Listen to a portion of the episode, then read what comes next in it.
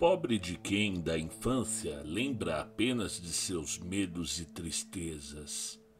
Infeliz daquele que recorda as horas solitárias em salas vastas e sombrias, com reposteiros marrons e loucas fileiras de livros arcaicos, ou as vigílias apavoradas nos bosques crepusculares de árvores imensas, grotescas, entulhadas de trepadeiras cuja rama entrelaçada agita-se silenciosa nas alturas longínquas. Essa sina reservaram-me os deuses. A mim, o aturdido, o frustrado, o estéril, o prostrado.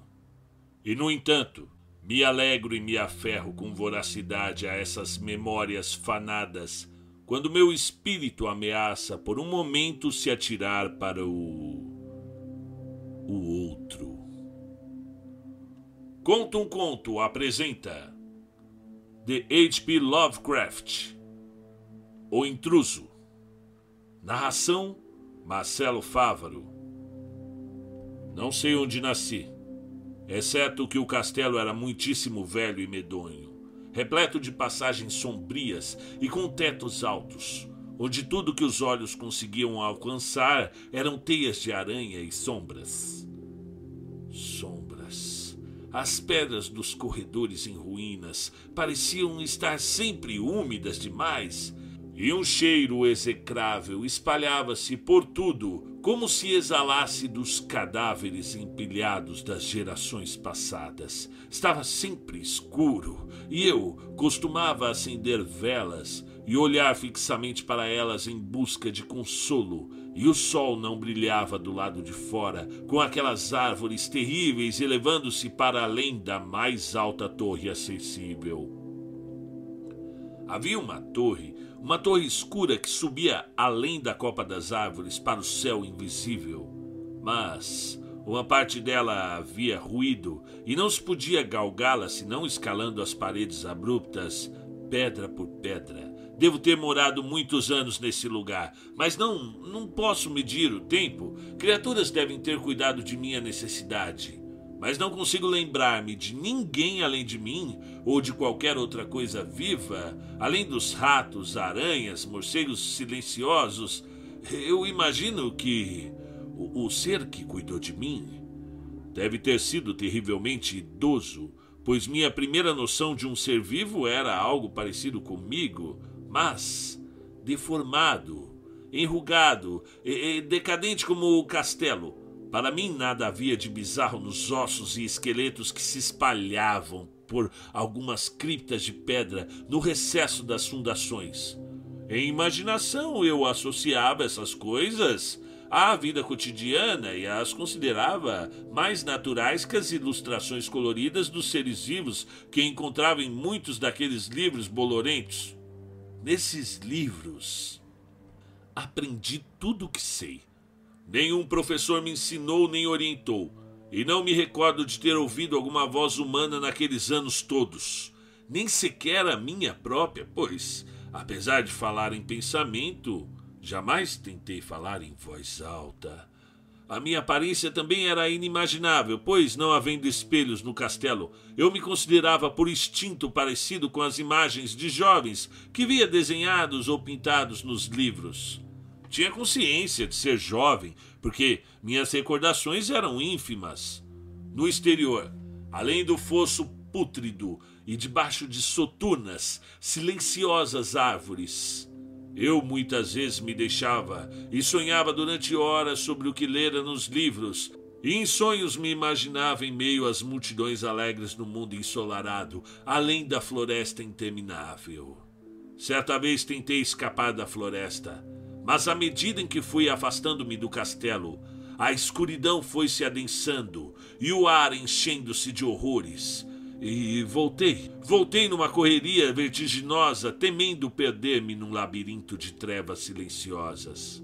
E assim, durante os crepúsculos intermináveis, eu sonhei e esperei, embora não soubesse por quê. Foi então que, na lúgubre solidão. Meu anseio por luz tornou-se de tal forma arrebatador que eu já não conseguia repousar e erguia as mãos em súplica para a única torre negra em ruínas, que se erguia até além da floresta para o invisível céu exterior até que resolvi enfim escalar aquela torre, apesar do risco de despencar. Era melhor vislumbrar o céu e morrer do que viver sem jamais ter avistado o dia. No úmido crepúsculo, eu galguei a escada de pedra gasta e envelhecida até o nível onde ela terminava. E dali para frente me sustive, com grande risco, em pequenos apoios para os pés que conduziam para cima. Pavoroso e terrível era aquele cilindro de rocha morto e sem escada, escuro, arruinado, deserto e sinistro, com morcegos espantados esvoaçando com asas silenciosas. Mais pavorosa e terrível ainda era a lentidão do meu progresso. Por mais que subisse, a escuridão ao alto não se dissipava, e uma nova friagem, como que de um mofo estranhado e venerável assediava-me. Estremeci ao imaginar por que não avistava luz e teria olhado para baixo se ousasse. Imaginei aquela escuridão descendo abruptamente sobre mim e tateei em vão com a mão livre procurando uma fresta de janela por onde pudesse espiar para fora e para o alto, tentando avaliar a altura em que eu chegara. De repente, depois de um infinito arrastar às escuras por aquele precipício côncavo e desesperador, senti minha cabeça locar um objeto sólido e percebi que havia atingido o teto, ou pelo menos algum tipo de piso. No escuro, ergui a mão livre e testei o obstáculo, percebendo que era de pedra inamovível. Logo em seguida, iniciei um contorno mortal da torre, agarrando-me a toda a saliência que o paredão escorregadio me pudesse oferecer, até que a minha mão investigadora sentiu o obstáculo ceder e tentei retomar a subida, empurrando a laje ou a porta com a cabeça, usando as duas mãos na temerária escalada. Acima, não havia nenhuma luz visível, e quando minhas mãos avançaram mais um pouco, percebi que ainda não fora daquela vez o desfecho de minha escalada, pois a laje era o alçapão de uma passagem que conduzia a uma superfície plana de pedra, cuja circunferência era maior do que a parte inferior da torre, com certeza o piso de alguma câmara de observação elevada e espaçosa. Arrastei-me cuidadosamente pela passagem, tentando impedir que a pesada laje caísse de novo no lugar, mas falhei nessa última tentativa. Caído, exausto sobre o chão de pedra, ouvi as reverberações lúgubres de sua queda mas achei que, quando fosse necessário, poderia erguê-la de novo. Acreditando ter chegado a uma altura prodigiosa, muito acima das malditas árvores da floresta, levantei-me do chão com dificuldade e saí tateando à procura de janelas por onde pudesse olhar pela primeira vez o céu, a lua e as estrelas sobre as quais havia lido. Mas em todos os lados a tentativa foi baldada. Tudo o que encontrei foram enormes prateleiras de mármore, sustendo caixas oblongas e repulsivas, cujo tamanho me inquietou. Mais e mais eu refletia e tentava imaginar que segredos veneráveis podiam, poderiam abrigar-se nessa câmara elevada, isolada por tantos séculos do castelo abaixo. Então, de repente, minhas mãos deram com uma passagem bloqueada por um portal de pedra, decorado com curiosos entalhes cinzelados. Experimentando-a, percebi que estava trancada, mas com um esforço supremo superei todos os obstáculos e forcei-a para dentro.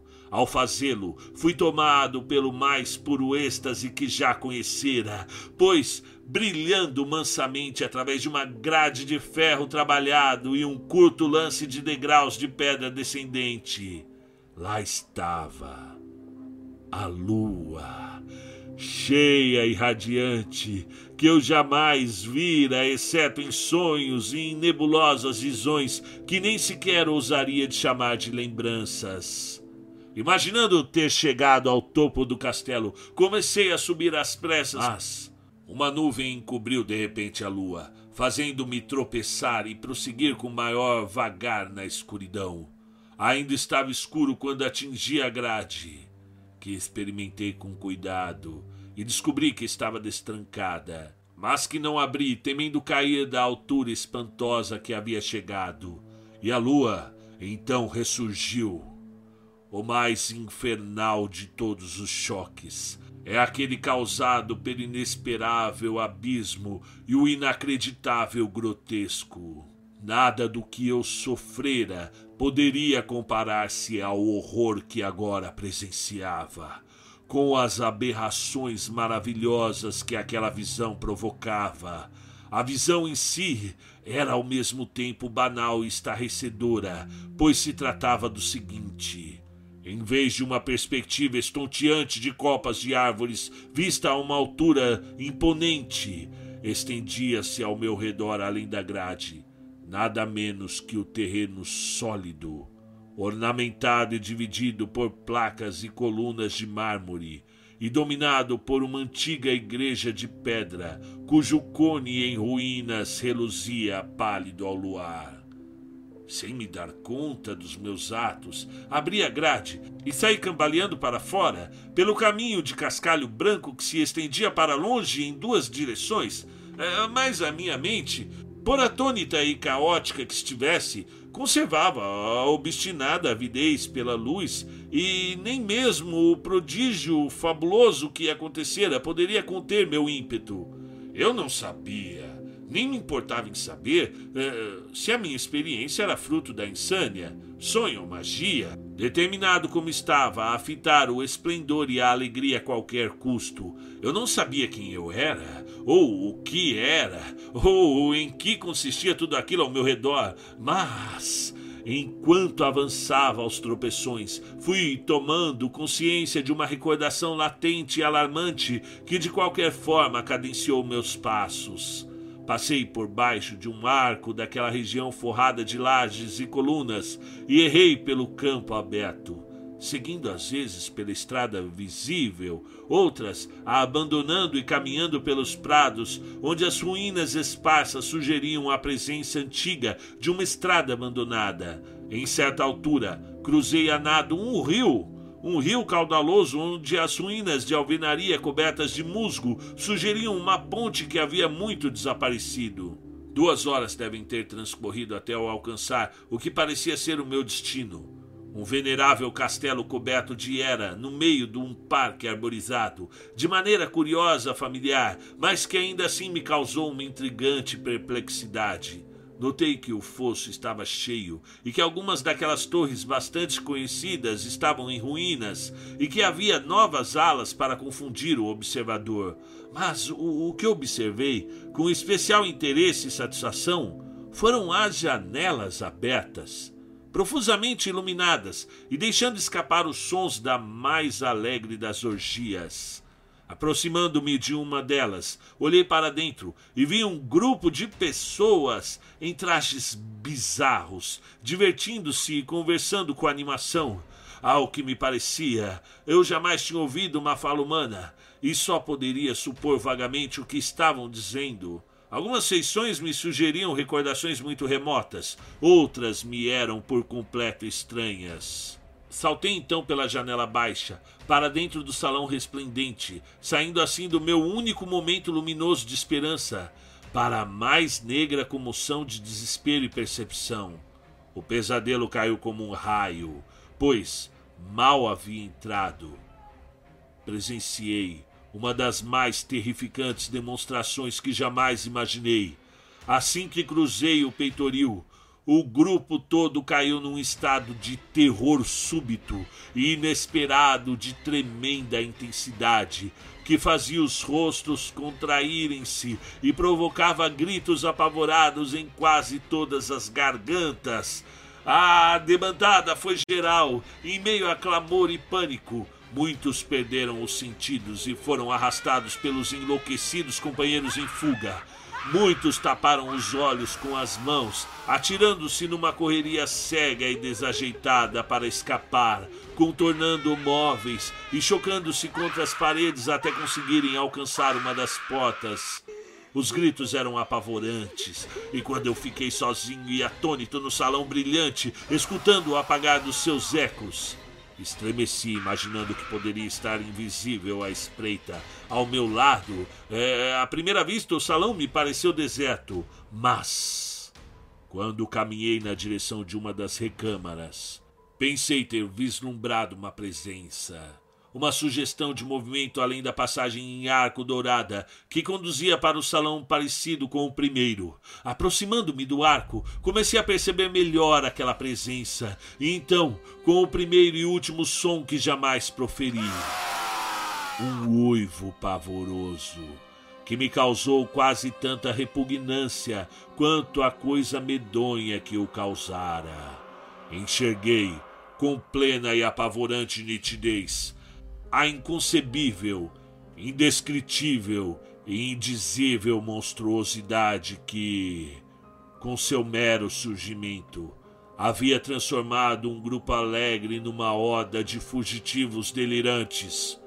Não posso sequer sugerir com o que ela parecia-se, pois era uma combinação de tudo que é puro, repugnante, repudiado, anormal e odioso. Era a sombra espectral de uma decadência, da antiguidade e dissolução, o pútrido, gotejante espectro de uma revelação doentia. O horrível desnudamento daquilo que a terra misericordiosa deveria para sempre ocultar Deus sabe que aquilo não era desse mundo, é, ou não era mais desse mundo, é, mas para o meu horror, eu percebi em seu perfil carcomido, com os ossos à mostra, uma abominável criatura da forma humana, e em suas roupas mofadas em frangalhos, uma quantidade indizível que me arrepiou ainda mais. Aquilo quase me paralisou mas não foi o bastante para eu esboçar uma débil tentativa de fuga, um salto para trás que não conseguiu quebrar o encanto com que o monstro inominável e silencioso me prendia. Os meus olhos, enfeitiçados pelos globos oculares hidrados que os citavam de maneira asquerosa, não queriam fechar-se, embora uma piedosa turvação só me permitisse ver o terrível objeto de maneira indistinta depois do primeiro impacto. Tentei erguer a mão e tapar os olhos, mas tinha os nervos tão abalados que o braço não obedeceu à minha vontade. A tentativa, porém, foi quanto bastou para me perturbar o equilíbrio e precisei dar vários passos cambaleantes para frente para não cair, e ao fazê-lo, tive uma súbita e dolorosa consciência da proximidade da coisa sepulcral. Meio que imaginei ouvir a sua respiração cava e repulsiva, quase enlouquecido. Consegui mesmo assim estender a mão para espantar a fétida aparição que estava tão perto. Quando, num segundo cataclísmico, de um pesadelo cósmico e um acidente infernal, meus dedos tocaram a mão putrefata do monstro estendida por baixo do arco dourado. Eu. eu não gritei. Mas todos os fantasmas demoníacos que cavalgam o vento noturno uivaram por mim quando, naquele mesmo instante, Desabou sobre a minha mente a única e fugaz avalanche de uma lembrança de aniquilar a alma. E eu percebi naquele instante tudo o que havia acontecido. As minhas recordações foram além do assustador castelo e das árvores. Ah! Reconheci. Reconheci o edifício modificado onde eu estava agora. Ah, reconheci, é mais terrível que tudo, a ímpia abominação que eu tinha à minha frente enquanto afastava os meus dedos imundos dos seus. Mas no cosmo há sofrimento e há bálsamo. E esse bálsamo é Nepente, no supremo terror daquele instante, esqueci-me do que me havia aterrorizado e o surto de negra recordação desfez-se num pandemônio de imagens reverberantes. É, fugi num sonho daquele edifício assombrado e maldito e célere e corri. Corri em silêncio sobre o luar, retornando, voltando ao cemitério de mármore. Desci os degraus e descobri que não conseguiria mover o alçapão de pedra. Mas isso não me aborreceu, porque eu detestava aquele castelo antigo e aquelas árvores. Agora, agora eu cavalgo com os fantasmas amáveis e sombeteiros ao vento noturno e, e brinco durante o dia entre as catacumbas de Nefrenka, no vale oculto e proibido de Radoth, à margem do Nilo. Sei que aquela luz não era para mim exceto a da lua, sobre as sepulturas de pedra do Neb, é, bem como nenhuma alegria, salvo as indescritíveis orgias de Nitocris sobre a grande pirâmide. Mas, em minha nova selvageria e liberdade, eu quase agradeço a amargura da alienação, pois, embora Nepente tenha me acalmado, sempre saberei que sou eu sou um intruso, um, um estranho nesse século e entre os que ainda são homens. Isto eu soube desde que estendi meus dedos para a abominação no interior da enorme moldura dourada. Estendi meus dedos e toquei uma superfície fria e sólida de vidro polido.